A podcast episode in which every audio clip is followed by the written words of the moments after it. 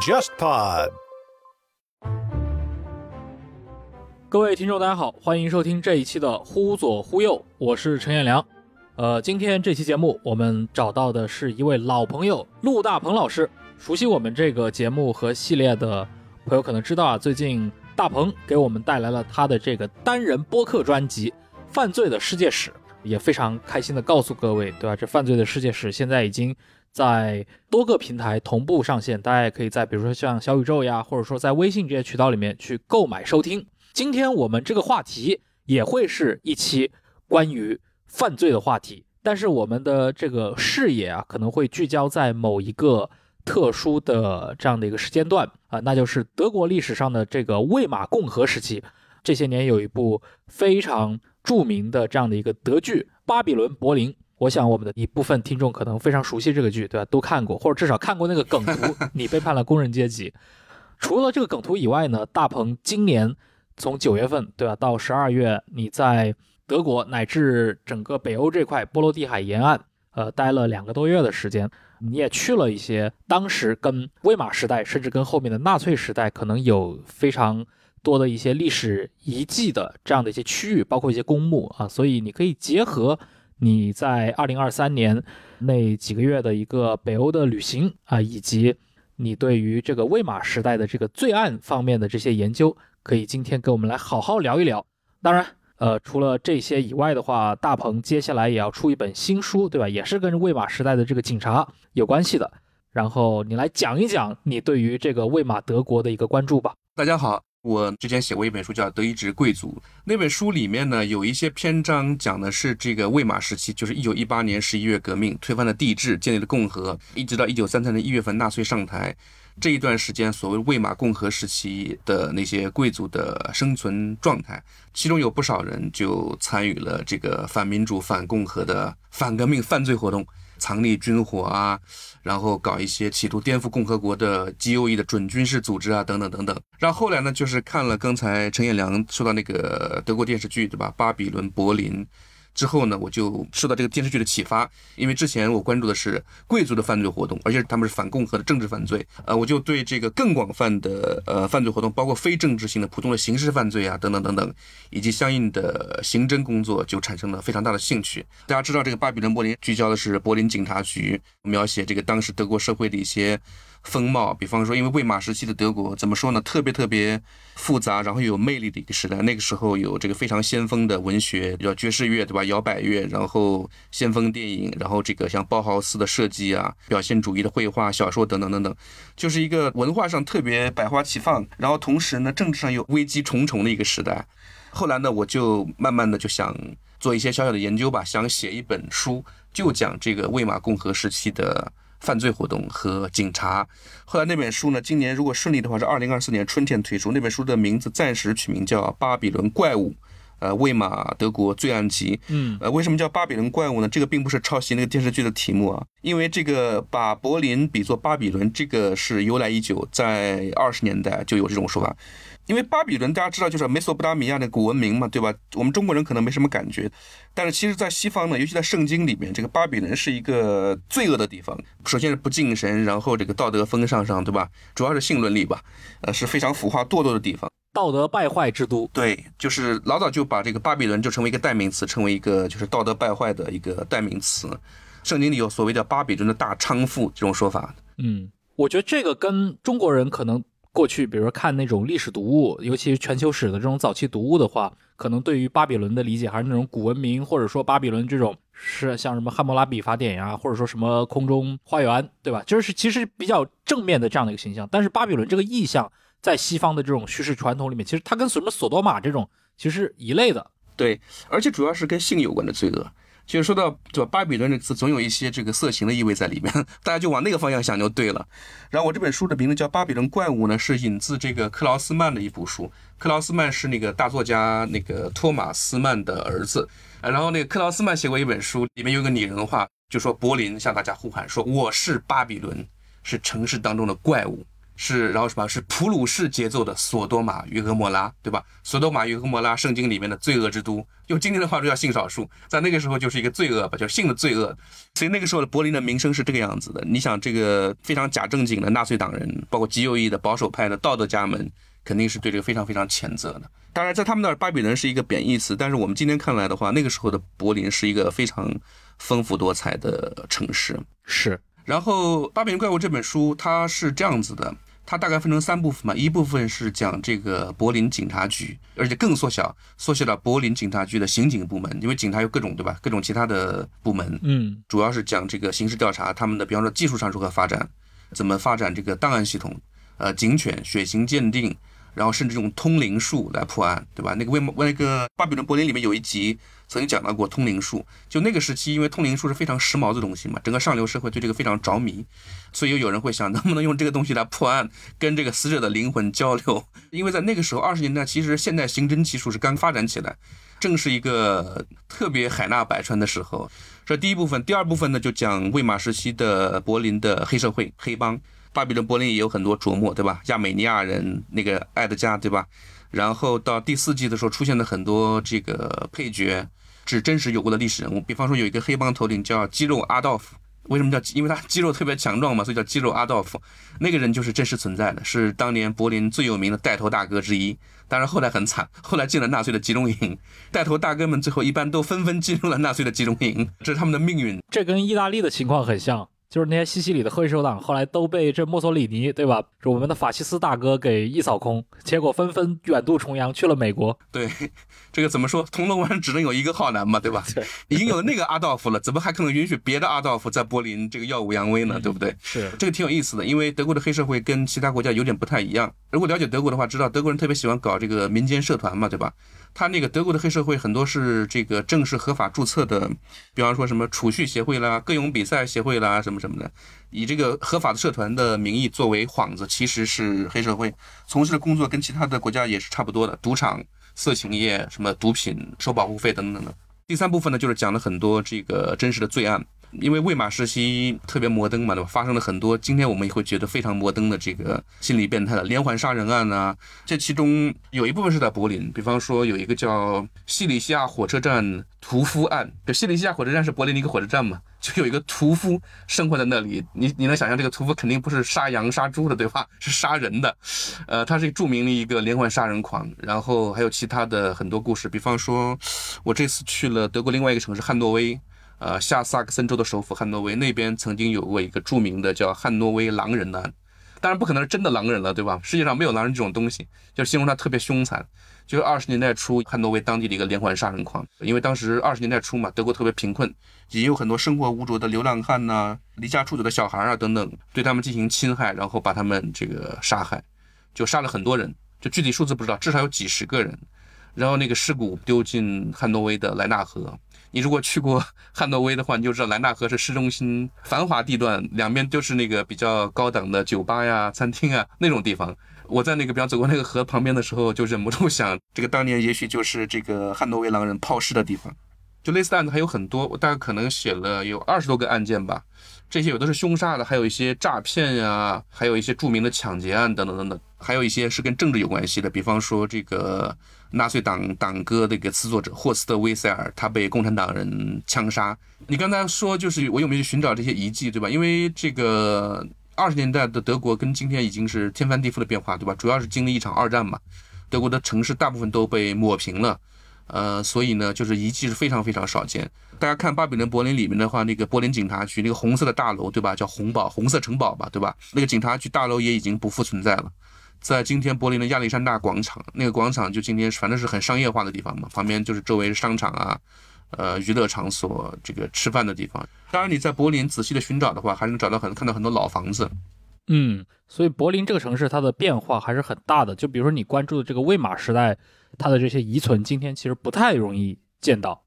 有很多建筑可能还是第二帝国时期留下来的，呃，但是很多经过了大规模的翻新或者重建，比方说那个国会大厦，国会大厦是帝国时期建造的，对吧？然后希特勒搞了一个国会纵火案嘛，对吧？嗯，反正纳粹这种政权肯定他也不需要国会嘛，对吧？所以后来他把国会搬到另外一个叫克罗尔歌剧院里面去安置，国会大厦其实就是等于是空置。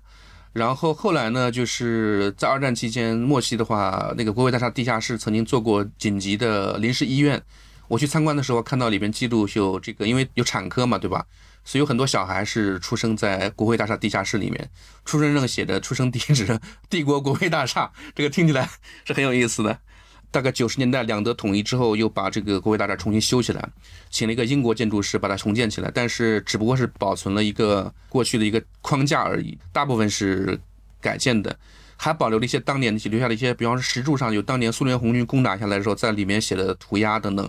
那今天国会大厦是一个景点，可以到那个顶上去看，可以观看周围柏林市的景色，那个地方是很赞的。大家去柏林的话，可以去看一看，登一下国会大厦的顶。然后另外一个，比方说那个霍亨索伦皇朝在柏林市区住的那个宫殿城市宫，就是二战的时候被完全摧毁了。然后后来东德在那边建了一个叫共和国宫，就是东德的一个像人民代表大会那种场所的样子。然后后来呢，也是就两德统一之后，主要是西德那边吧，有很多不好的记忆，就把它拆掉了。很有意思，就是拆下来很多这个建材嘛，对吧？然后里面有钢铁什么什么，其中有些钢铁被卖到了哪里？你猜？被被卖到了阿联酋，然后建那个叫什么哈利法塔。如果没记错的话，是世界上最高的建筑。奇妙的缘分，对，非常非常奇妙。所以就德国的古迹保存的话。尤其像大城市的话，肯定是不如，比方说英国或者法国那么好，对吧？毕竟因为战争的破坏嘛，那也是没办法的事情。嗯，是。就我们说到德国的近现代历史的话，就是分了好几个板块，对吧？它的分期也非常清晰。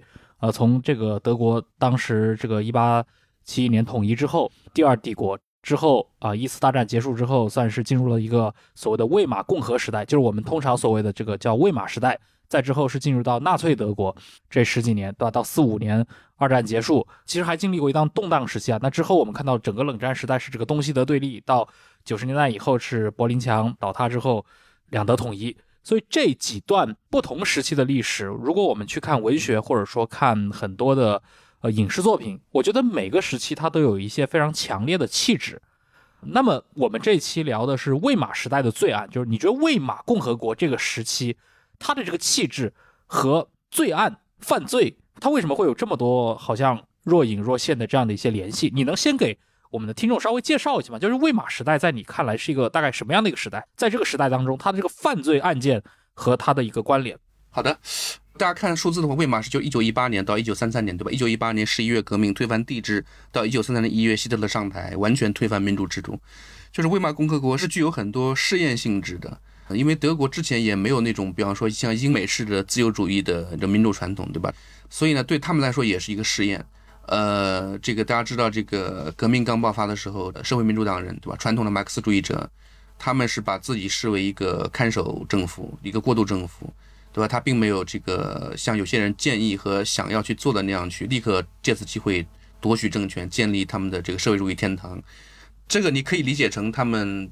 比较理想主义，也可以理解成他们很愚蠢、错失良机等等，所以他只是很短期的在共和国早期执政，很快呢政权就落到别的党派手里面去，然后有这个非常复杂，就党派非常非常繁多。希特勒有句口号就是要扫荡这几十个党，把这个几十个党全部消灭掉。所以呢，魏玛在政治上是具有很多临时性的、试验性的、小心翼翼的摸着石头过河的那种感觉，就比较缺乏自信，我觉得。呃，然后呢，社会民主党就是开始的时候执政，然后后来呢，虽然一直是比较强大的势力，但是没有办法在全国的联邦层面执政。但是在整个联邦里面，最大的一个邦就是普鲁士，普鲁士以及它的首都柏林，在差不多十年时间里面，除了有一个比较小的中断之外，都是由社会民主党执政的。所以呢，这个普鲁士邦和柏林是一直是非常红色的，叫红色普鲁士，红色柏林，对吧？这跟其他的周围的这个保守的色彩形成了鲜明的对比。所以呢，警察局也是由这个社会民主党控制的。社会民主党他在普鲁士、在柏林执政，他可以说是受到左右两面的夹攻。左边他的马克思主义的兄弟就是德国共产党，对吧？是更采取更为激进的立场，要推翻这个现行的资本，就推翻资本主义嘛。说白了就是。然后右面的各种这个保守派、各种右翼势力，尤其是纳粹，对这个社会民主党政府也是恨之入骨。所以你在《巴比伦波音》那部电视剧里面，你会经常看到这个社会民主党领导下的柏林警察，一会儿在殴打共产党人，一会儿在殴打纳粹党人，他等于是要两面夹攻嘛，所以他必须要两面开弓。所以呢，这个对他来说是非常尴尬和难办的一个处境。而且因为这个共和初期的政治原因，就社会民主党为了这个稳定秩序嘛，他去向右派军队借兵，对吧？血血腥镇压了自己的马克思主义异母同胞共产党，所以左派很难重新团结起来。所以这个后来就酿成了这个魏玛共和国的悲剧之一。所以呢，整个所有的这些犯罪故事呢，都是在这样一个呃大背景下展开的。我为什么会对这个时代的犯罪特别感兴趣呢？因为那个时代，你像二十年代，对吧？是一个现代性正在萌发、正在或者说正在蓬勃发展的时代，所以很多的东西，比方说我们今天的很多这个忧虑，比方说这个你作为一个外地人，你孤身一人来到大城市闯荡，各种迷茫，呃，你作为这一个工厂的工人或者是办公室职员，你的这种孤独感，对吧？这都是非常现代化的问题。这些问题呢，就在那个时候的柏林就得到了非常集中的体现，会有很多这个文学作品，还有这电影啊、音乐等等等等，会来谈这些问题，有人的这个艰难的处境。但另外一方面呢，在那个时候也是出现了很多这个心理变态的连环杀人狂这种案件。这个我们听现在听起来就会觉得非常非常的摩登。经典的那个案件，要么是谋财害命，对吧？激情杀人的或者等等，这些都是我们可以理解的。但是这种，比方说对杀人这种病态的这种渴望，这个是一个非常现代的一个毛病。当时的人们就已经意识到这一点。比方说汉诺威狼人案件爆发出之后，呃，当时有一个著名的学者，他去旁听的庭审，叫他他的名叫特奥多尔莱辛，因为他是学者嘛，做了很多这个精神病学的和心理分析上的研究，所以他在里面就把这种变态犯罪跟这个大城市的发展，这种急速的快节奏的这种城市生活。跟大部分人还不能够适应这样一种快节奏的生活，所以会造成一种灵魂的一种受到冲击和错位，呃，所以他把这个这些案件呢，跟这个大城市里面这个人的困境、人的孤独联系在一起，我觉得这是非常有意思的。所以呢，就是我想通过这本书呢，呃，展现一下当时的社会风貌，然后其中很多东西还可以供我们今天思考，呃，尤其是比方说对于犯罪的态度，呃，因为那个时候。关于这个犯罪是怎么样形成的，有很多见解。比方说贫困、压迫，对吧？还有人当时有一种理论呢，就认为这个社会是一个生理问题，或者说是遗传问题。一个人为什么会犯罪，是因为他他的血统不好。所以呢，一个杀人犯的儿子将来很可能还会杀人，就是因为他继承了一个坏的血统。对，坏种，对坏种。这个说法呢，我们今天会听的会觉得特别荒谬。但是呢，当时是很多人相信，我相信今天还是有很多人相信这一点。所以，怎么样处理这些人呢？就成为当时这个司法界，包括柏林警察局里面警探们也会讨论的问题。像甘纳特，他是比较有民主思想的嘛，对吧？他呢和一些老警官，他们会认为这个犯罪是社会问题，就社会问题、压迫、不平等这些东西没有得到根本性的解决，犯罪是不可能杜绝的。而且呢，这些罪犯呢，对吧？他们很多也是是受害者。对吧？所以警察呢，对他们是不能仅仅是惩罚，对吧？也要帮助，也要这个政府的，比方福利机构啊，还有全社会起来，对吧？大家要一起来帮忙，一起来解决这些问题。这一派的思想，另外一派的思想呢，就比较强硬，就认为这个必须要对这些人加以严惩。所以呢，他们就会觉得在民主制度下面，这个司法手段过于软弱。比方说什么这个拘留，对吧？拘留的时间有时间限制，你不可能无限期的拘留人，对吧？你要么起诉他，要么要，比方说二十四小时、四十八小时没有证据，要是否要放人？他们认为这个制度非常不好。还有呢，比方说有些案子都知道就是这个人干的，但是拿不到真凭实据，没有证据的话。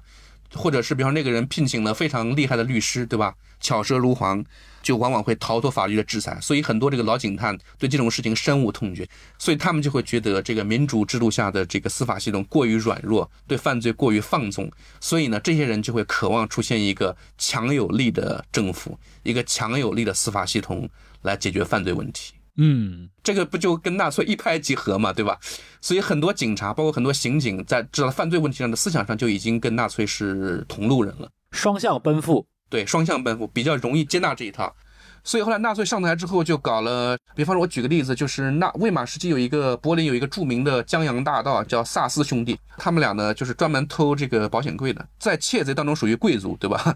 小偷小摸的是小毛贼，对吧？专攻高难度的盗窃，专门偷银行金库的。后来我看他们的故事，我觉得那两人简直是天才。比方说一个建筑物，对吧？他们从外面观察，或者在里面稍微走一走，就能够迅速的摸清这个建筑的这个布局啊、构图啊、这个结构什么什么的。然后，所以他们能够知道，比方说从外面从什么地方挖，挖怎么挖，什么方向、什么深度，能够挖到银行金库底下。就他们做了好几起这种大案，就被警察抓过很多次，然后但是警察都找不到证据，哪怕是在家里面查抄出了作案工具，查抄出了比如说电焊的工具等等的话，也没有办法把他们定罪。他说：“我家里有电焊工具，怎么了？我就是干这个活的，这是我的挣钱做生意的这个工具嘛，对吧？你怎么能够证明我是用这个东西偷了金库呢？没有办法证明。三三年纳粹上台之后，这两个人他们的政治敏感性就比很多大学教授还要厉害，跑到丹麦去了。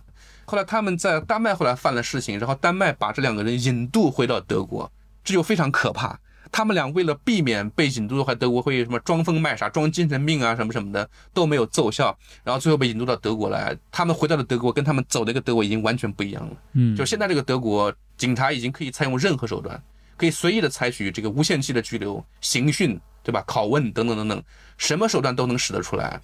所以呢，他们两人，比方说以前那些聪明的技巧、律师啊什么那都没有用，现在就是要把他们弄死。按照正常的程序是不可能定罪的。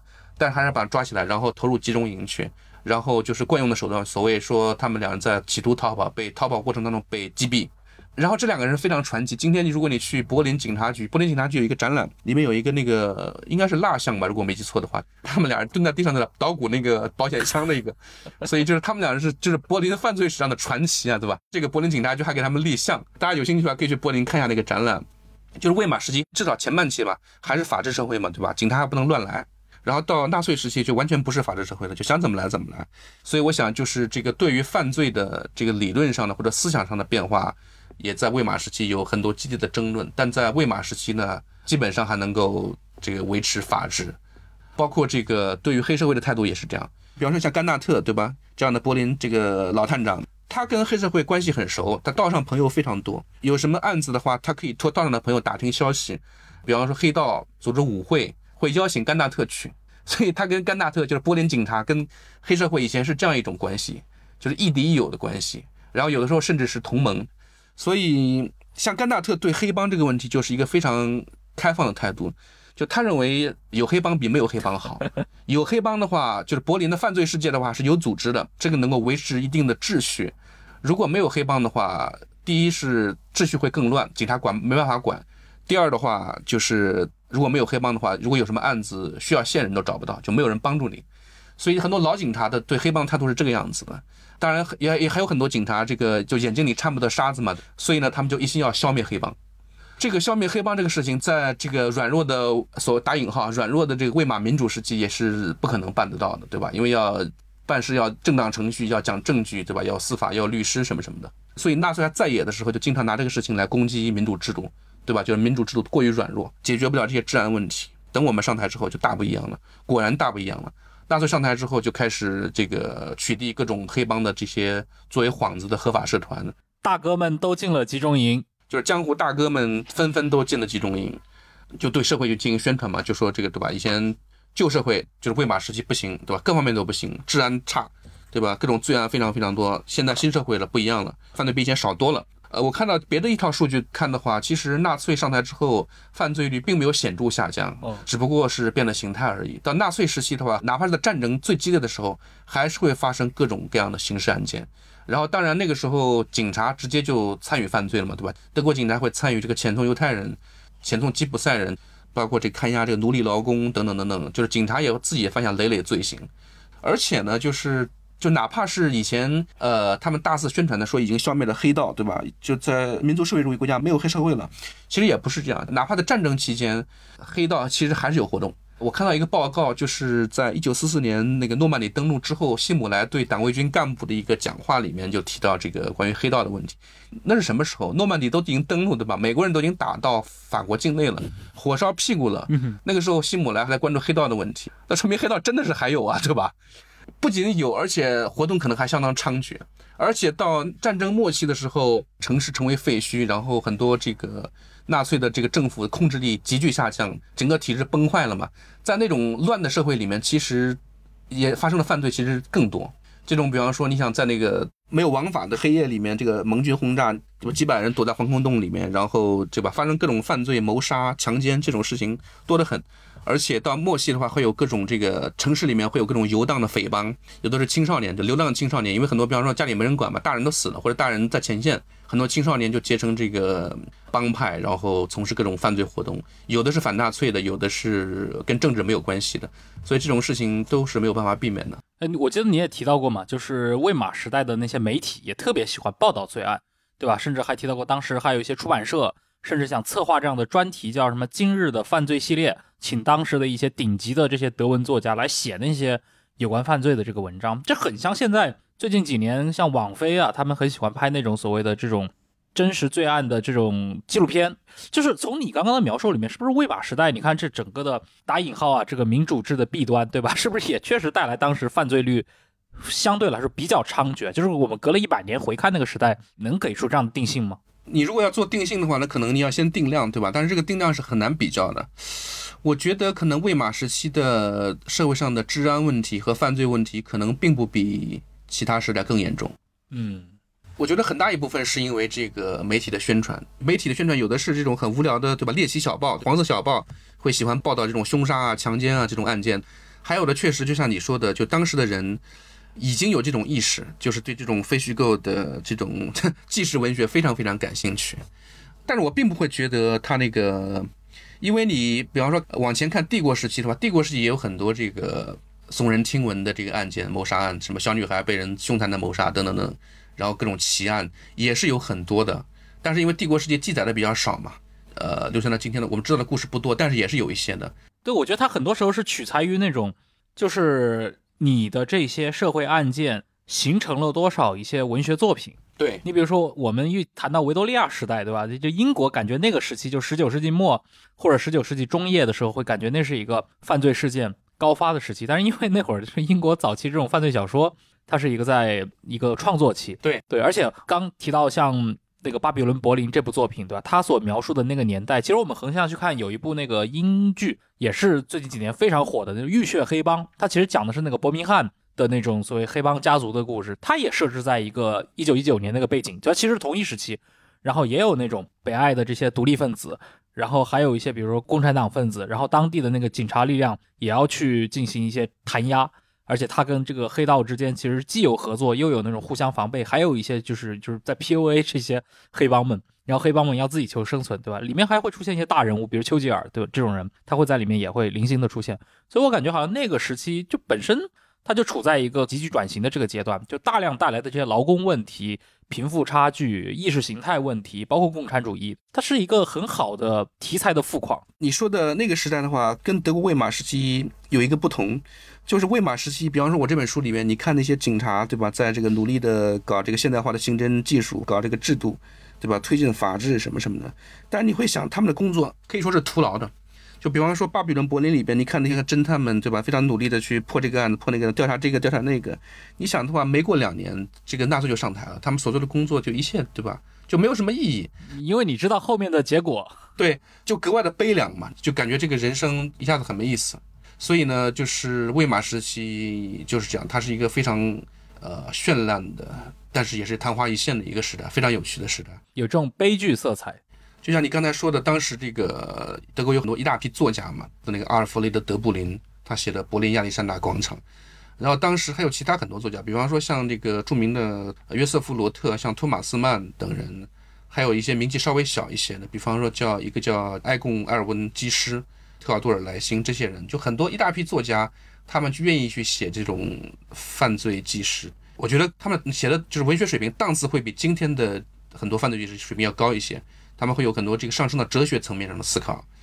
你想那个时候很多大作家，比方像德布林，愿意写两个女同性恋者各自谋杀自己的丈夫的那个案件，对吧？这种级别、这种重磅作家愿意写，读者也非常感兴趣，然后作者呢也不会觉得写这种东西丢了他的脸，所以也给我们今天留下了很多这个史料嘛。是。哎，我记得那个《巴比伦柏林》第一集里面，其实当时就提到这个魏玛这些警察们，他好像当时说的是刑警，对吧？他有很多科，有专门管风纪的，还有专门管凶杀的。你在做这些研究的时候，比如说当时的这个魏玛警察，它的这个组织结构这块，你你有相应的一些研究吗？它大概有哪些门类？这个可以简单讲一下，就是因为当时德国是一个联邦制国家，所以每个地方的制度都不太一样。所以呢，我们是主要是以柏林警察为这个主要研究对象，因为柏林警察的资料比较多，而且它确实比较重要嘛。在魏玛时期的话，大概是这样子：柏林警察局呢，它那个下面有设的几个大的部门，我把它翻译成处啊，一二三四，一处、二处、三处、四处，对吧？其中四处是刑警，然后刑警下面呢还包括其他一些，比方说拘留所啊、停尸房啊，对吧？这些附属单位我们就不说了，我们就把四处理解为刑警。然后总局里面的这个专业部门的话，它是按照不同的犯罪类型分成九个科。然后 A 科的话就是谋杀和人身伤害，这就是那个胖子甘纳特的这个职权范围，对吧？他的一亩三分地。然后其他的，比方有抢劫、盗窃啊、诈骗、伪币。其中 A、B、C、D、E E 科的话就是扫黄，所谓叫风纪警察。电视剧《巴比伦柏林》，拉特他是从科隆调到柏林，对吧？呃，他到柏林警察局的时候，开始就在风纪科，就在扫黄组嘛，所以就参加了很多这个扫黄打非的这个行动。电视剧一开始就是他去扫荡一个那个拍 A 片的一个现场嘛，对吧？那个 A 片现场特别搞笑，就是拍那个圣母玛利亚跟约瑟夫两个人，还有什么天使插着翅膀在后面。然后这个跟那个小说也不一样，小说里面也是去扫荡一个拍 A 片的现场，但是那个 A 片现场是。就是那个 A 片的男主角是打扮成威廉二世皇帝的模样，你能想象吗？就那个威廉二世皇帝，然后那个胡子在那边拍 A 片，所以这样子，所以你想到那个时候，对吧？魏玛这是一九二几年嘛，对吧？皇帝已经可以说是威严扫地，对吧？老百姓可以随便拿他开玩笑了，就是反映当时柏林风俗生活的一部分。就是这个呃，E 就是风纪，就是扫黄，然后其中还有一个科呃是女警察，然后他那个所谓的纪科女警的话。顾名思义嘛，对吧？工作人员是女性，然后这个主要负责针对未成年人的犯罪，尤其是性犯罪或者是青少年犯罪，就是比方说有这个受到青少年受到性侵啊，对吧？这种女性的可能话可能会调查会比较方便一些。最后一个科 I 科是技术鉴定，那个指纹呐，什么什么痕迹啊，毛发呀，什么什么的，对吧？跟现在大家都很理解，当然那个时候还没有那么先进就是了。那个电视剧里面不是有一季那个凶手是鉴定科的科长嘛，对吧？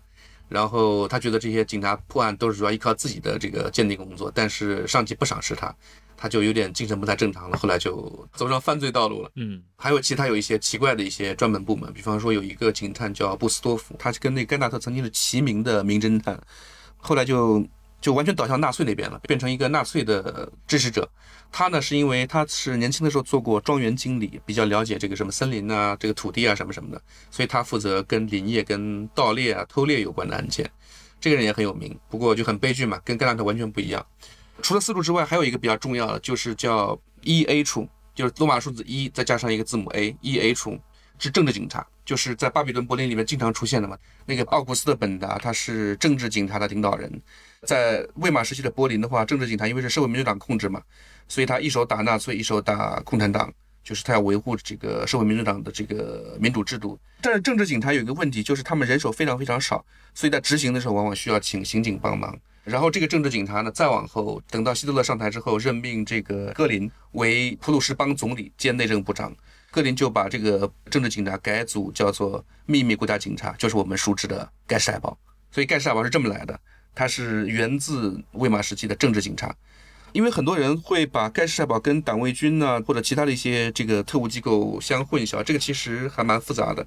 你想，这个盖世太保既然是脱胎于正规的警察队伍的话，而党卫军它是纳粹党的组织，党卫军下面的保安处对吧？SD 它的特务机构是党卫军的下面的组织，所以一个是政府的，一个是党的，对吧？这完全不是一头。因为盖世太保开始戈林控制，而党卫军 SD 等等，对吧？是希特勒，包括海德里希等人，这其实是两个山头。等到后来呢，这个希姆莱在这个问题上斗败了这个戈林，希姆莱成为整个德国所有警察系统的领导人，他要渐渐的把这个警察系统跟党卫军系统就融合起来。他是想把完全融合，没有完全成功，但基本上都融合起来了。所以到那个时候，盖世太保也变成了这个党卫军的一部分，然后后来刑警也变成了党卫军的一部分。呃，所以魏玛时期的这些，比方说电视剧里的拉特探长，对吧？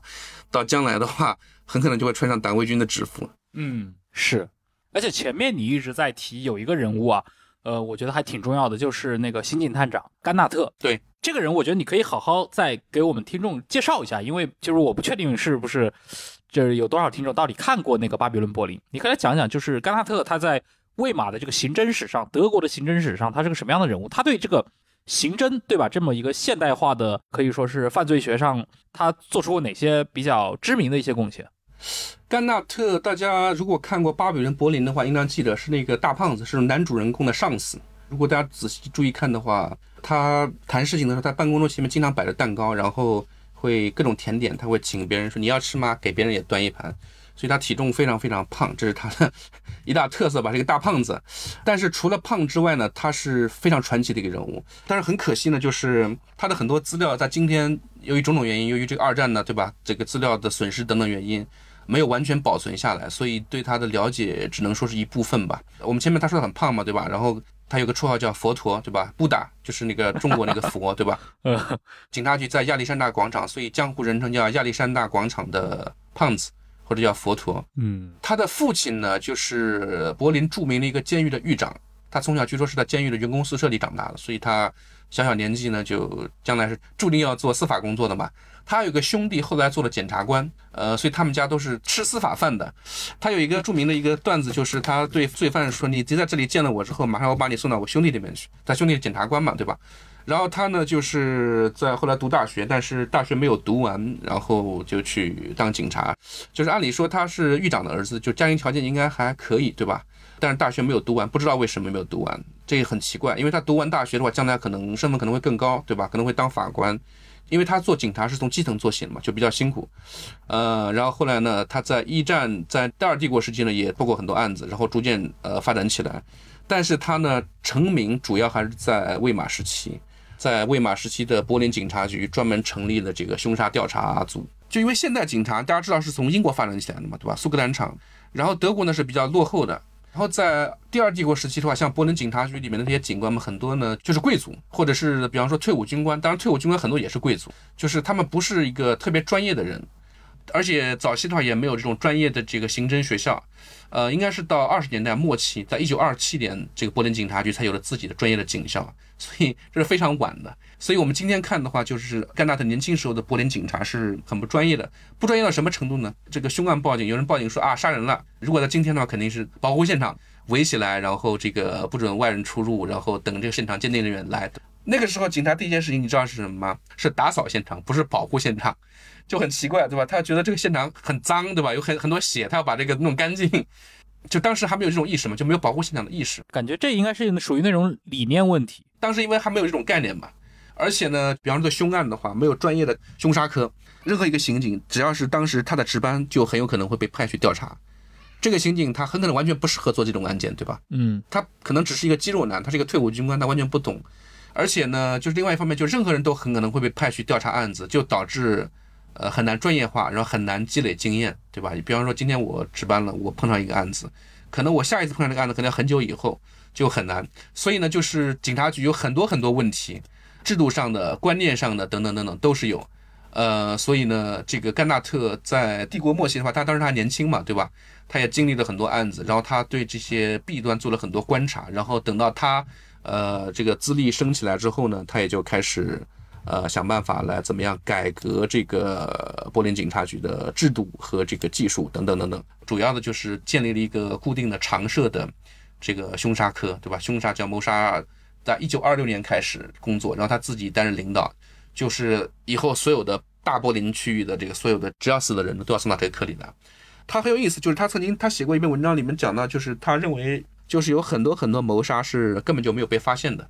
因为没有人感兴趣，没有人报案，或者是这个因为这个鉴定的错误会被认为是自然死亡，所以他说就是虽然有很多这个跟谋杀无关的，比方交通事故致人死亡的案件送到他这里来，但是也有很多案件应当送到他这里来却没有送到他这里来，所以呢，他就是做这个凶杀科的科长嘛，对吧？然后呃专门培养专业的人员，然后比方分成几个组，这个年资比较长的探长带年轻年纪比较轻的探长，然后其他的科员。还有女要配备这个女秘书嘛，女速记员。那个巴比伦柏林的女主角大家知道对吧？她夏洛特她开始的时候就是速记员。刑侦技术的话，比方说甘纳特就在制度上规范的，比方大家这个到了现场之后怎么办？制定一套这个 SOP 对吧？标准操作流程，跟今天其实是大差不差的。比方说第一步，这个组长负责人对吧？负责的探长对现场进行初步的勘查，然后第二步，专业人员鉴定科的人员寻找痕痕迹、毛发啊、什么指纹啊、什么什么对吧？然后第三，拍照。然后采集其他的，比方说脚印啊、轮胎啊什么什么的，保存证据。然后下面处理这些东西。然后下面这个现场勘查完之后呢，把这个由法医对尸体进行初步检验，然后登记现场的情况，对吧？所有的东西都要一二三四全部登记好，不能丢任何东西。然后所有的报告这个一套操作完之后，这个遗体尸体才可以运走，送去尸检，对吧？就一二三四五六七七个步骤，跟今天其实差不太多的。呃，然后比方说他这个甘纳特，他为了能够快速到达现场，就专门改装了一辆车，叫谋杀调查车，车里面有各种办公设施和设备，包括。呃，打字机当然会配这个女打字员，对吧？然后折叠的桌椅，各种这个用来标记现场的东西，什么铁杆子、小旗子、照相机、摄影器材，各种剪刀啊、斧子啊，什么什么的，测量卡尺啊，什么橡胶手套啊，什么什么，反正所有东西，对吧？都准备好，都坐在这个车上。这个车可以随时出动，就是人员可以换，但是这个车要随时出动。嗯，啊，特别有意思，因为甘纳特特别胖嘛，对吧？据说是为了汽车的安全，专门替这个汽车做了加固，呃，免得这个他把这个车压坏。然后呢，甘纳特还建立了这个在柏林警察建立了一个中央的档案系统，也是闻名遐迩。大家知道，魏玛共和国是一个联邦制国家，就是各城市自治的，然后互相之间是不通气的，因为它是平行的机构嘛，之间没有同属的关系。一个柏林市的警察局长，他是对柏林市市长负责，对吧？他可能对其他的，比方说德累斯顿发生了什么事情并不感兴趣，德累斯顿有什么事情的话，可能也不会跟柏林通气。所以呢，就会导致大家互相的系统是不兼容，是信息是不流通的，这就非常有问题。然后甘纳特试图就解决这个问题，所以他建立一套档案系统来收集全国所有的已知案件，不仅仅是柏林，还有全国各地的，还要收集外国的，收集各种各样的东西，什么警察的档案，然后报纸上的资料，就各种各样的案件，死亡案件、自杀，然后各种各，然后他会根据这些东西做分类，然后制作成一套卡片系统。比方说有指纹的系统，有照片的，对吧？搜集的成千上万人的照片，这整个系统据说是非常的庞大和精密。但是后来很大一部分在二战中被摧毁了嘛。后来据说是有一部分被美国人搞到了，然后美国人像联邦调查局对这个当时柏林警察的这个系统做的这么精密、这么的完善，也是非常非常的惊讶。所以呢，就是前面这些技术工作，对吧？我看到一些数据的话，就是甘纳特的这些这个谋杀凶凶案科的话。破案率其实还是比较高的，像一九二八年一年的话，这个科一共接手了四十起谋杀案，其中三十九起在一年之内侦破；三一年的话，一共接手一百一十四起，侦破了其中一百零八起，破案率百分之九十四点七，是非常高的。我前面说跟这个根纳特他是一个性情非常温和的人嘛，他不是那种咄咄逼人那种审讯官，他是有非常非常有耐心，而且非常有人情味，对人的心理有很深刻的洞察。比方说，他有一个名言，他说犯罪学的很大一部分就是如何跟人打交道。而且我不知道是不是因为他是从小是生活在那个监狱的这个宿舍里面，对吧？跟底层人民有非常多的接触，所以他非常熟悉底层人民的生活环境和条件，非常擅长攻心。所以呢，他就是那种循循善诱的温和的那种好警察的形象，不是那种是吧？Good cop bad cop，不是那种坏警察的形象。呃，而且呢，甘纳特也是一个像演员那样一样的做派。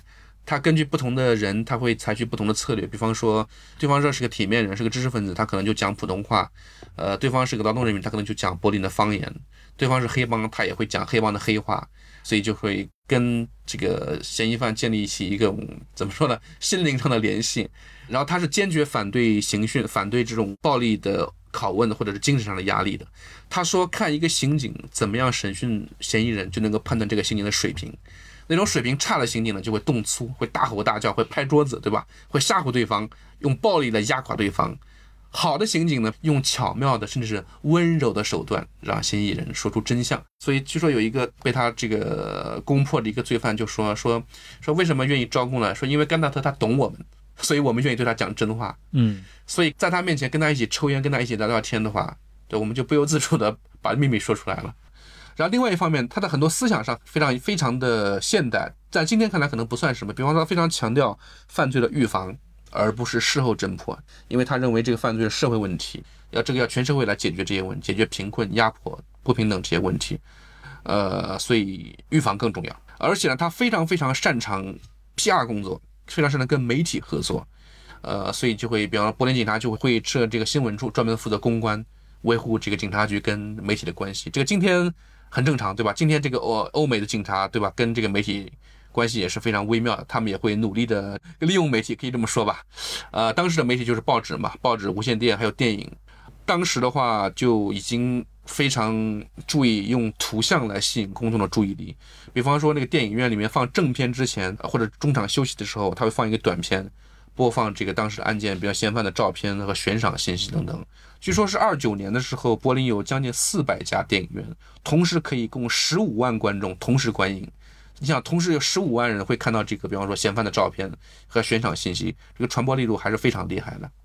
呃，所以甘纳特大概是这个样子。然后电视剧里面的甘纳特好像并没有表现出特别明显的政治倾向，对吧？就是他那个，比方第四集里，他发现男主拉特是一个是冲锋队员的时候，好像也并没有怎么样。呃。就是历史上的甘纳特呢，其实他是一个民主派，这是毫无疑问的，他是有民主思想的人。在他领导这个凶杀调查科的时候，那个凶杀调查科在政治上还是比较中立，是偏向民主的。但是他手下也会有一些这个纳粹分子，比方说后来著名的阿图尔内贝，阿图尔内贝。内贝呢，就是后来在纳粹时期做到这个刑事警察的一把手，参加了这个对纳对犹太人的遣送和大屠杀等等。但是内贝这个人后来在最后呢，又参加了这个七二零事变，就是反抗希特勒的这个秘密集团。嗯，内贝后来逃亡嘛，但最后还是被他的同事，就他培养起来的这些年轻干部们，对吧？用被他自己规定的这些东西、这些技术制度给抓住了。抓住了之后，后来被希特勒处死了。呃，后来内贝死了之后，在二战之后呢，就有人说内贝是这个抵抗希特勒的英雄，也有人说他是战犯，呃，是纳粹分子，反正两方面都有。这个就很神奇，就不知道他究竟是怎么样一个人。内贝在三十年代很年轻，在这个呃甘纳特手下做事。那辈在那个时候呢，就开始积极的在警察局内部这个发展纳粹党员，然后呃宣传纳粹思想等等等等。呃，但是他的上司甘纳特对他是基本上没有过问，所以他手下的人呢。其实是有不同的政治倾向的，就有的人可能是跟他差不多这种专业技术人员。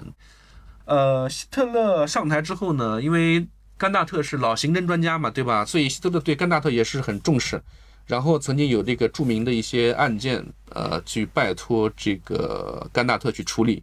然后甘纳特呢也是认真的这个执行了使命。然后纳粹时期还对他提拔过。让他当官等等等等，但是他毕竟是个老侦探嘛，对吧？他不可能去非常迎合纳粹政府，也不可能去搞个投名状啊那种，对吧？他也没必要，因为他年纪也大了。然后后来呢就去世了，大概可能是三四年还是三五年。所以其实纳粹上台没多久他就去世了，也不用经历后来的那些。对，所以这是幸运的，因为他的同事们后来。有一个叫布斯多夫的一个侦探，跟甘纳特曾经是齐名，就是非常厉害的一个侦探。然后他后来就完全倒向纳粹那边，犯了很多这个谋杀这个犹太人啊、谋杀这个政治犯啊这些罪，所以这个人生的选择就很不一样。但是对纳粹的而言的话，甘纳特他是一个专家嘛，对吧？他是一个技术人员，是不是一个工具人，对吧？是可以用一用的。但是他从来就不是自己人，所以虽然提拔他，也并没有怎么样。特别值得一说呢，就是。就是二十年代那个比洛广场是当时德国共产党总部叫什么利布克内西大楼所在地，然后发生了一个案件，就是三个警察被人谋杀嘛，呃，然后后来其实我们知道那个就是被共产党德国共产党谋杀的，杀了三个警察，然后那个凶手之一呢就是后来的呃东德那个施塔西的头子叫做梅尔克，他当年还很年轻嘛，还是一个打打杀杀的小兄弟，被派去这个杀死了个三个警察。然后在这个德国统一之后清算这个梅尔克的时候呢，罪名就是当年二十年代谋杀那几个警察，而不是他后来做史塔西部长犯下的各种累累罪行，因为那些罪行很难搞出证据来嘛，对吧？所以呢，这个是到九二年的时候，你想隔了可能六七十年吧，德国法庭重新审理那个比卢广场谋杀案，然后在梅尔克特务头的家里面查抄出他自己隐藏多年的这个材料，他因为他后来杀了人之后就跑到苏联去了嘛，嗯。所以躲过了这个纳粹的这对他的侦破。纳粹上台之后，指那个案子就请甘纳特出出马来办这个案子，很快就查清了这个案子是谁干的，对吧？所以是这样，就甘纳特跟这个事情也有一点关系。梅尔克后来在九十年代受审的时候，就装老年痴呆这种样子，想摆脱这个这个罪责。然后后来呢，又又把这个一切都推到我们敬爱的总书记艾里希·昂纳克身上，就是东德领导人嘛，对吧？嗯。但是呢，后来这个案子最后还是他被判刑了嘛。但是他年纪非常非常大了，所以没做几年牢就获释了。后来死在呃一个养老院里面去，应该是活了九十几岁。所以这是一个非常经典的案子。当然，甘纳特比他早死六十多年，所以这两个人 隔着时空斗了一场法吧，可以这么说。嗯，就是很有意思。我觉得甘纳特这个人的经历就特别的传奇。呃，然后你说的对吧？三四年去世，我觉得对他确实也是一种很幸运。对啊，更多的这些魏玛时代警察，其实到了纳粹时代，他不可避免的成为了第三帝国这个强权的这些工具人。有一个话题啊，其实我还挺感兴趣，就是魏玛德国的这个警察系统在那样的一个时期，比如说整个二十年代，他自己经历过什么变化没有？尤其他当时有没有受到那些，比如具体的德国国内的这些党派的影响？呃，传统上的德国警察有一这样一种思维，就是说他们效忠的是一个抽象意义上的国家，第二帝国时期效忠帝国，对吧？然后后来效忠共和国，他们并不是效忠具体的哪个政权，他们传统上有这样一种思维，所以呢，在一九一八年十一月革命期间以及之后，德国警察能够比较顺利的为共和国所用，就非常顺顺的接受了共和国。然后后来在纳粹掌权之后，也是非常顺顺的接受了这个纳粹政权，就并没有发生一个武装的对抗啊，或者怎么样怎么样。当然，这个是表面上接受，并不代表你的内心是接受的嘛，对吧？嗯，呃，你想第二帝国末期的那些警察，他们的身份，他们主要都是保守派的，对吧？是帝国的捍卫者嘛，帝国的这个栋梁。警官们呢，很多是退伍军人，所以他们的思想上绝大部分还是保守的。就是魏玛初期的话，呃，那个社会民主党在柏林，对吧？在普鲁士邦在柏林控制政权之后，社会民主党是非常想把这个警权抓到自己手里面，对吧？他们是想这样做的，但是因为警队里面绝大部分人都是以前的保守派嘛，有一句话叫理智层面的共和派。对吧？就是他们可能不喜欢共和，他们还喜欢帝制。但是呢，现在国家已经变成这种样子了，他觉得自己要忠于职守嘛，维护秩序，他们不可能起来反抗共和国。为了维护秩序呢，他们还愿意这个在共和国里面继续做官，继续当警察。就不仅是警察，其实很多方面，很多这个这个公务人员啊，其实很多思想都是这样子的，就理智层面的共和派。最大的例子难道不是新登堡嘛？对吧？像新登堡这样一个人，保皇主义者。他最后不也是出任大总统了嘛，是吧？所以他接受了之后呢，很多原来不愿意接受共和的人，觉得哦，连新登堡都可以接受，那么我们也可以接受。当然，你也不可能指望这些人，比方说在民主出现危机的时候，这些人能够站出来捍卫民主，那是不可能的。所以这些人后来也就是非常轻易的就倒向了纳粹，或者至少是没有反对纳粹。嗯，真正的有觉悟的民主派的人士是非常少。如果我们知道这一点的话，就能够知道为什么这个在一九一八年社会民主党能够迅速的、轻松的接管警队。以及后来十多年之后，纳粹为什么能够同样轻松的、顺畅的，对吧？丝滑的接管警队？但是就我刚才说的嘛，就是社会民主党在普鲁士邦和柏林，他们也是想去改组警察的。比方说呢，这个当时的社会民主党政治家有个叫卡尔·泽韦林的人，他是普鲁士的内政部长，内政部长就是管公务员、管警察嘛，对吧？柏林的警务工作就是他是上司嘛，所以他是非常努力的想替共和国建立起一支这个。民主化的新的警队，也并且要去军事化。以前那个军事化色彩太浓了嘛，对吧？所有人都是军人出身，警察是以国家的代表为自居，对吧？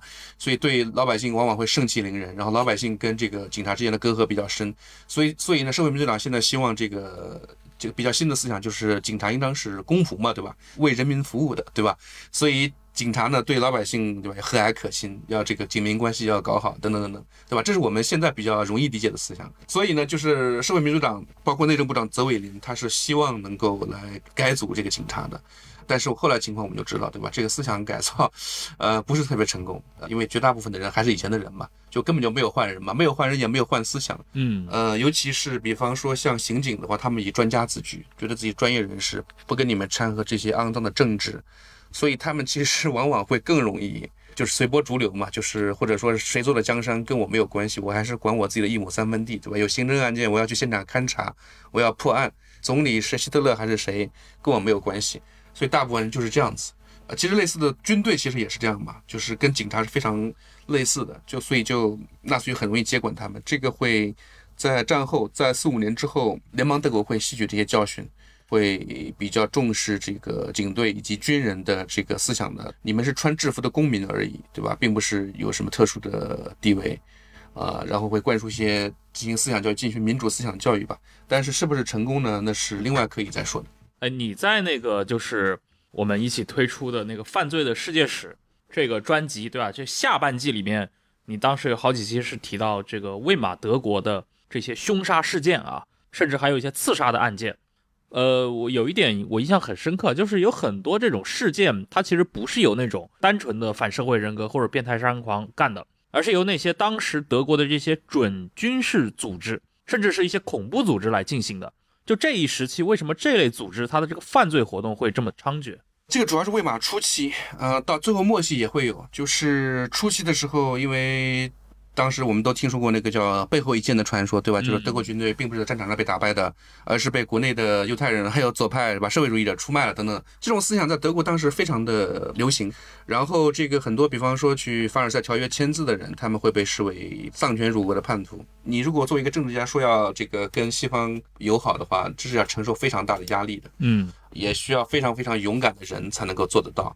然后极右派嘛，当时很多就组织了各种各样的准军事组织，什么叫黑色国防军呢，或者叫成各种什么自由团呐，等等公民卫队啊，等等等，好多名目繁多，很多地方都有。其中很多人员就是以前的帝国军人嘛，战争结束了，这些军队被解散了，这些人他本来就有这个军事技术，然后又有组织能力，所以非常可怕。在共和初期的话，就有很多这个左派的或者是资产阶级民主派的人士、自由派的人士，政客惨遭刺杀。比方说，这个一九一九年十一月革命刚过不久，巴伐利亚的那边的这个左派的领导人，一个犹太人叫库尔特·埃斯纳埃斯呢，然后呢，他就是被那个当时一个极右翼的学生刺杀。这个学生就是一个之前的巴伐利亚军队的一个贵族，然后是一个呃陆军少尉，然后他参加了一个极端民族主义的组织图勒协会。图勒这个词大家知道，就是。古代欧洲有这种说法，说北面大海上有一个神奇的岛屿叫图勒岛，图勒那边就生活着美丽的人，对吧？金发碧眼啊，什么什么，这中世纪神话的一部分。所以呢，这个图勒这个词就染上了这种极右翼的种族主义的色彩。这是埃斯纳，他是当时巴伐利亚地方政府的总理，对吧？也是非常厉害的人物，然后被右翼刺杀。然后更厉害的是，曾经担任过魏玛共和国财政部长的这个马蒂亚斯·埃斯贝格尔。也是被人刺杀了。这个德国新拍的《西线无战事》，大家看过吗？里面那个有一个情节，就小说里面没有的，就是谈到这个埃斯贝格尔去跟法国人去谈那个凡尔赛条约，对吧？在一个非常屈辱的火车厢里，那个就是埃斯贝格尔。他呢是担任当时这个1918年停战协定德国代表团的团长。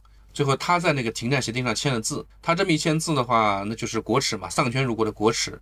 各种右翼分子呢，就把他视为这个叫十一月罪人，所以呢，这个埃斯贝格尔就惨了，对吧？他上了对方的黑名单了嘛。然后再往后呢，他担任这个国家的财政部长。你想，在一九一九年担任财政部长 这个职位，我觉得不是一个令人羡慕的角色，对吧？当时德国经济一团糟嘛，千疮百孔。他想这个改革这个财政啊，怎么样怎么样，想力挽狂澜，那怎么可能呢？根本做不到。所以他这个部长也没当多长时间，然后就辞职了。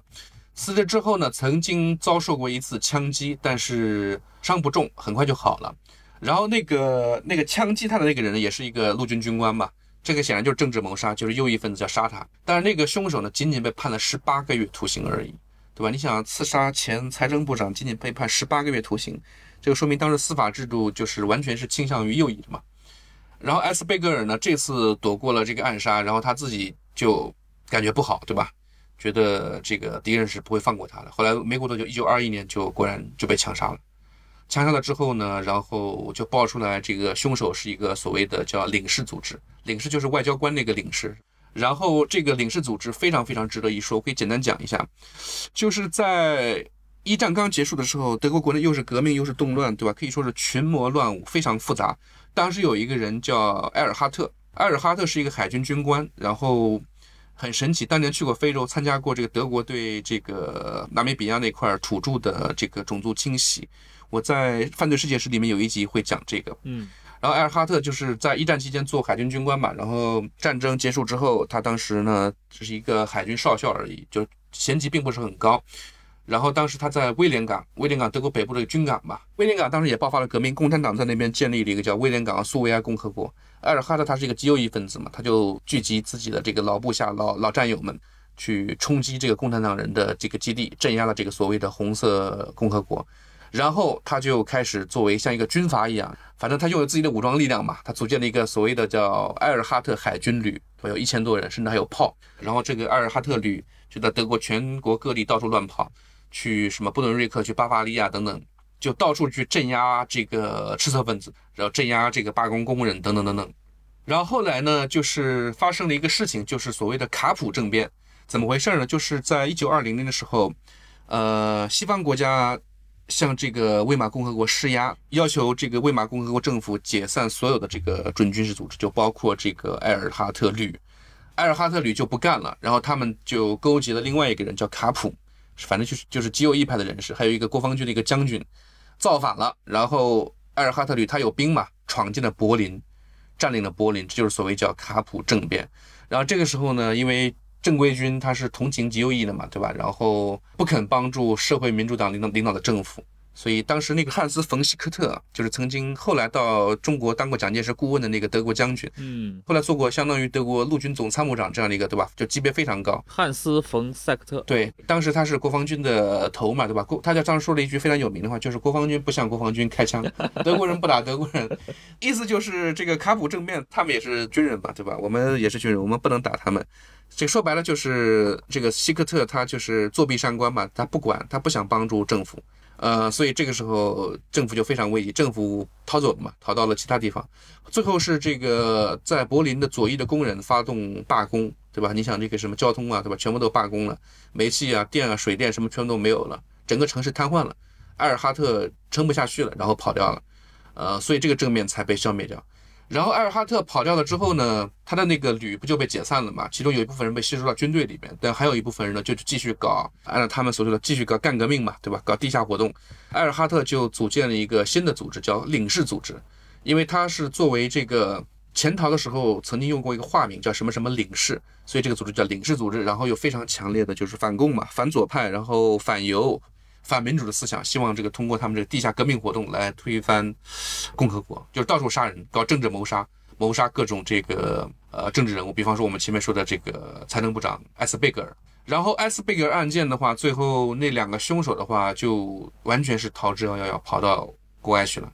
啊，纳粹上台之后就。大赦天下嘛，这两个人是革命前辈嘛，所以就回到德国去，然后受到纳粹党的优待，然后在纳粹时期就混得还不错。然后后来呢，在二战之后呢，又重新受到审判，坐过牢。但是后来呢，因为年纪大了嘛，就提前获释了。嗯，但是更牛的是一个案件，就是著名的当时的外交部长瓦尔特拉特瑙案件。拉特瑙他是在任的外交部长嘛，对吧？因为埃斯贝格尔被刺杀的时候是前任，已经卸任了，他等于是一个普通公民。呃，所以而现任的外交部长受到刺杀，那影响就非常非常大。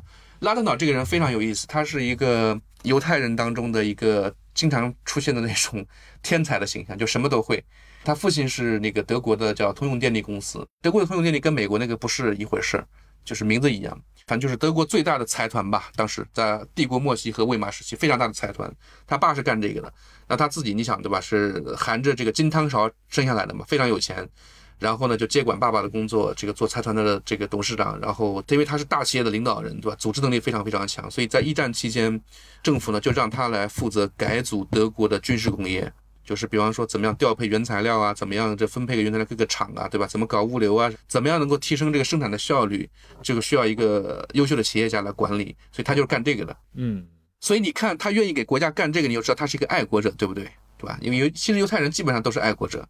他其实他做生意，但是他其实不是非常喜欢这个企业家的生活。他喜欢写作，写了很多文章。茨威格的那本书里面，《昨日的世界》里面，茨威格就是在那回忆录里面写他在报纸上读过很多文章，对吧？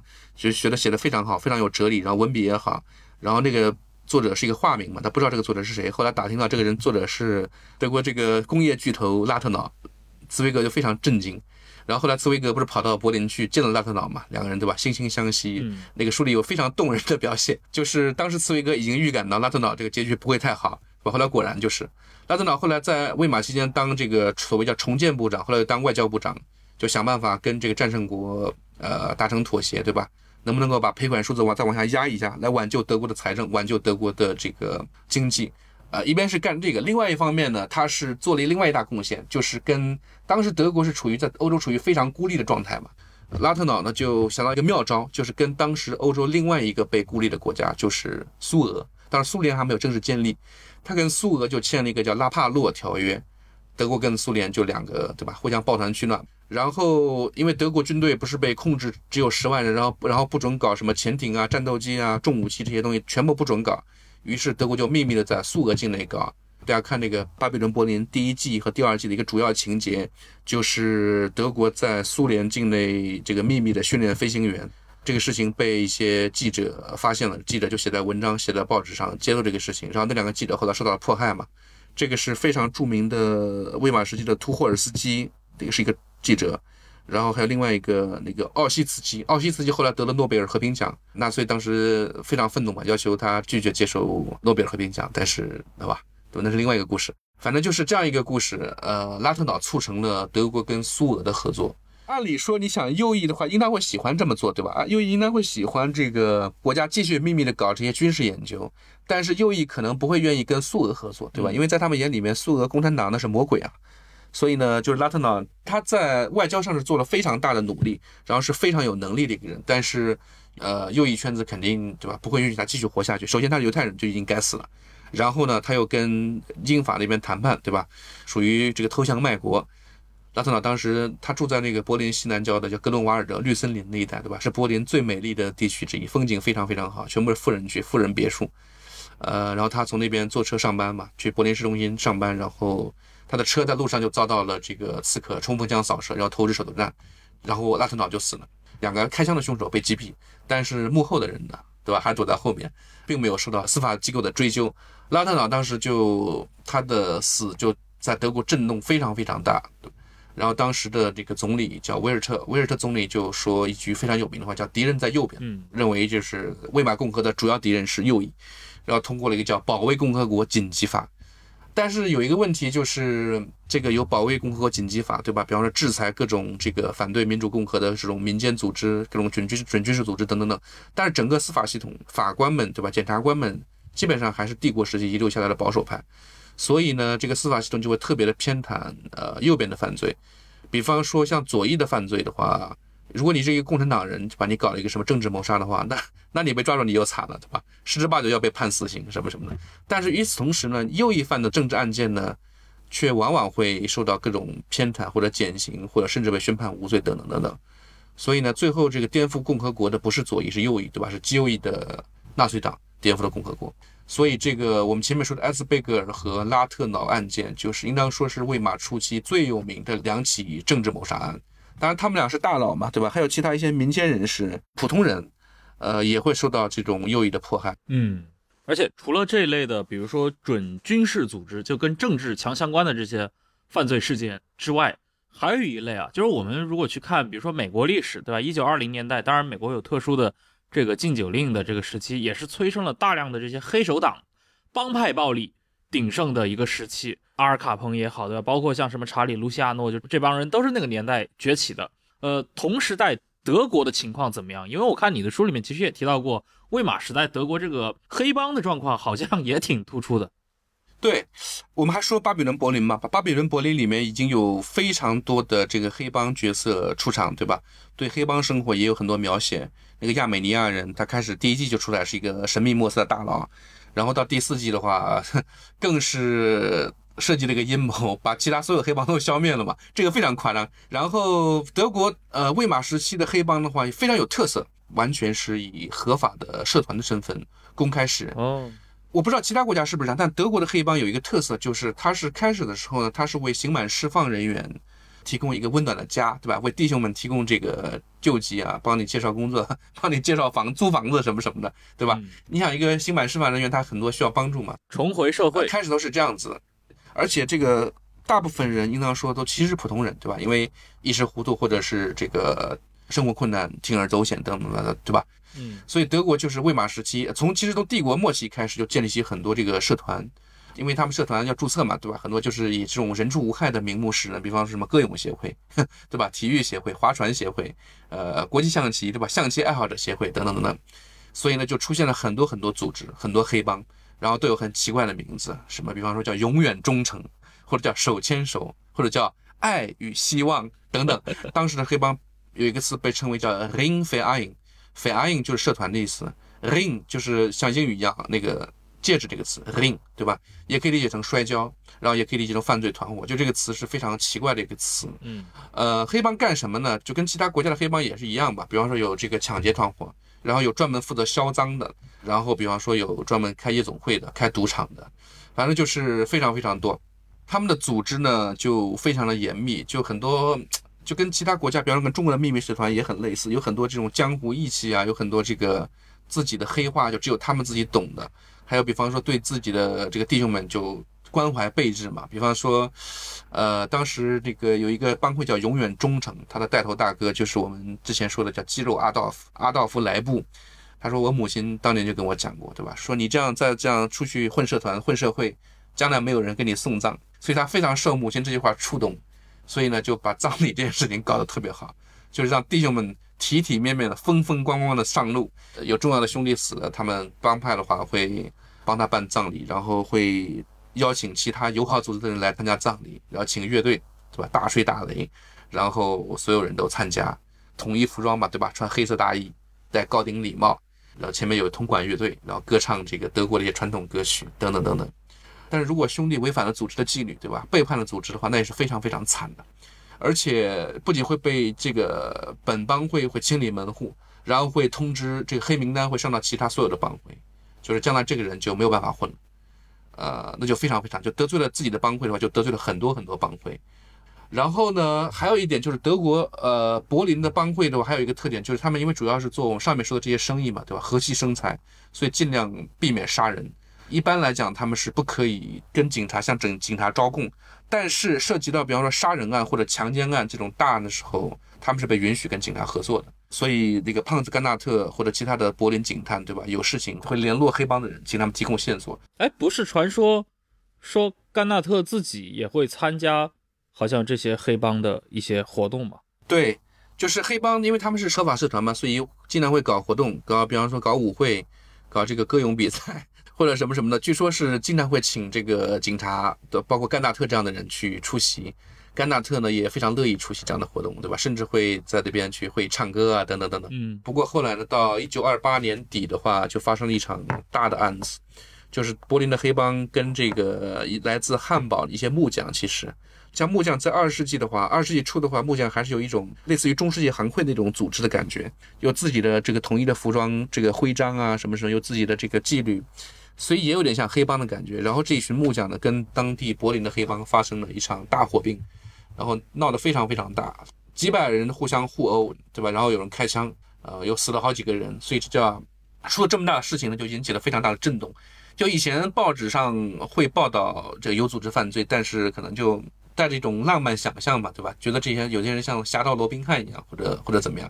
然后这个事情出了之后就轩然大波，因为在柏林市中心这样搞就非常糟糕，就会谴责警方，觉觉得警方不作为等等的。所以这个事情还闹到这个国际上，《那纽约时报》都报道了。啊，所以呢，就德国警察对黑帮进行大规模的搜捕和镇压。但是很有趣的一点就是，当时的柏林刑警的一把手，还有那个柏林警察局的副局长叫魏斯。魏斯这个人其实就是巴比伦柏林里面本达的原型人物。然后他们都觉得查禁社团这个事情不好，不应当查禁。为什么呢？因为他们觉得这个把这些人逼急了的话，对吧？这个兔子急了会咬人，可能会造成更严重的犯罪。并且还有一个问题，就是这些人他们的各种什么歌咏比赛、歌咏社团都是得到宪法保护的合法组织，就是你很难判定说。这个社团的成员，他的犯罪行为跟这个组织有没有关系？就你很难说这个社团本身是犯罪组织，所以呢，这个查禁的问题就是在法律上很难搞，没有法律基础，所以后来这个禁令也被撤销了。当时柏林有一个著名的大律师叫埃里希·弗莱，然后就参加了这个案子。当时这个柏林黑帮是聘请了弗莱和另外一个大律师，这两个大律师之间本来是竞争对手，非常敌视的人，结果这两个人同时被黑帮聘请，就同时为黑帮辩护。然后那个对吧，就是他们两人比较少的这个合作嘛。然后最后那个黑帮大哥那个肌肉阿道夫，他最后是仅仅被判了几个月徒刑而已。然后其他大部分人都证据不足获释了。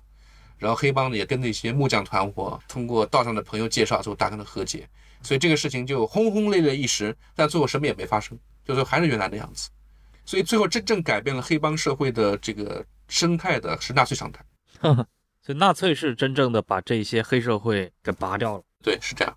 大家知道那个纳粹集中集中营里面就给大家大家不同颜色的徽章嘛，黄色的犹太人，然后其他的还有红色的，显然是共产党，对吧？政治犯。然后还有一个徽章就是绿色的，就是刑事罪犯。就很多就其实是以前的黑道成员嘛，对吧？因为我们看到很多资料，就是知道有一些黑道是被关在集中营里面去了。然后其实也有一些人呢，就是对吧，生存能力非常强，熬过整个这个十二年的纳粹帝国，熬过整个二战，熬过那些轰炸，对吧？那些老弟兄们，有的熬过这些的话，到战争结束之后又开始蠢蠢欲动，开始串联活动。传说那个就是肌肉阿道夫，奇迹般的这个熬过了集中营，四六年回到了柏林，然后就在柏林又开始搞。一九四六年，肌肉阿道夫在柏林被捕，因为聚众赌博被捕，然后。你想四六年是什么时候，对吧？那德国人绝大部分人都在挨饿的时候，他在那边居然能查抄出大量的这个现金，然后能查到咖啡豆、三文鱼、鱼子酱，对吧？这东西就是天文数字，非常非常稀罕昂贵的东西。就这个大哥在战后呢，就重操旧业嘛，这个做投机买卖，做黑市买卖，说明他日子过得还不错。然后在二战之后呢，然后大概五零年代，黑帮又重新组建起来。有的呢，还是模仿二十年代的那种什么储蓄协会、彩票协会，嗯，呃，就跟以前其实差不多，搞色情业啊，然后像这个餐馆、酒吧夜总会、娱乐场所收保护费啊。但是呢，就是这些老的帮派兄弟们很多在战后有重操旧业嘛。但是二十年代曾经跟他们打过交道的那些老警察们已经没几个人了，因为有的死了，或者有的，比方说因为后来成为纳粹分子嘛，在战后就不被录用，就脱离警队，所以呢，就是。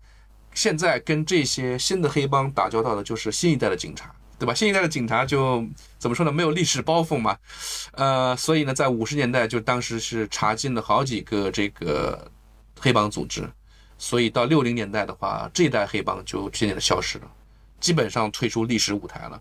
并不是说德国以后就没有有组织犯罪了吧？肯定还是今天还有，但是呢，就跟以前二十年代那种这个以合法社团身份示人的那种黑帮。就不是一回事了嘛，对吧？就完全不一样。今天德国有什么土耳其帮啊，什么对吧？有俄罗斯人呐，有等等等等，什么都有。但是跟二十年代就没关系了。所以这个二十年代黑帮的故事大概就是这个样子。好呀，那非常感谢大鹏，对吧？今天跟我们聊了非常长的一期啊，聊了这个魏玛时代，呃，魏玛的这样的一些罪案和魏玛的这个警察这样的一些群体。我觉得像《巴比伦柏林》这样的剧，对吧？当然，因为剧集的发展，对吧？很多人对它的剧情也是褒贬不一。但是它提供的那个时代的想象是非常迷人的，尤其是当我们所有人都知道，对吧？一九三三年以后发生了什么的时候，就给这层像油画式的一种复古的想象当中加入了一些悲剧性的色彩。就是你看到发生了这么多精彩的事情，但是最终都会化作历史的尘埃。我觉得。这种感觉也是这部剧的魅力所在。它描述的是一种必将失败的一个社会。好呀，那推荐大家去关注、订阅、购买。呃，我们和大鹏一起推出的这个《犯罪的世界史》这个节目，一共两季啊。之前是在网易云音乐上独家首发。那么从这个月开始的话，在小宇宙，包括在微信上，呃，也可以进行购买。在这个里面，其实有更多的这些故事都是由大鹏来进行讲述，呃，四十多个，而且它的时代背景不拘泥于德国，也不拘泥于这个二十世纪，可以说是最近这几百年来一些非常有意思的、曾经影响过历史的这样的一些罪案。我觉得这个视角来看世界史，其实是一种世界史的这个黑暗面的一个展示，还是非常有趣的。好，那感谢各位的收听，我们下期再见，拜拜。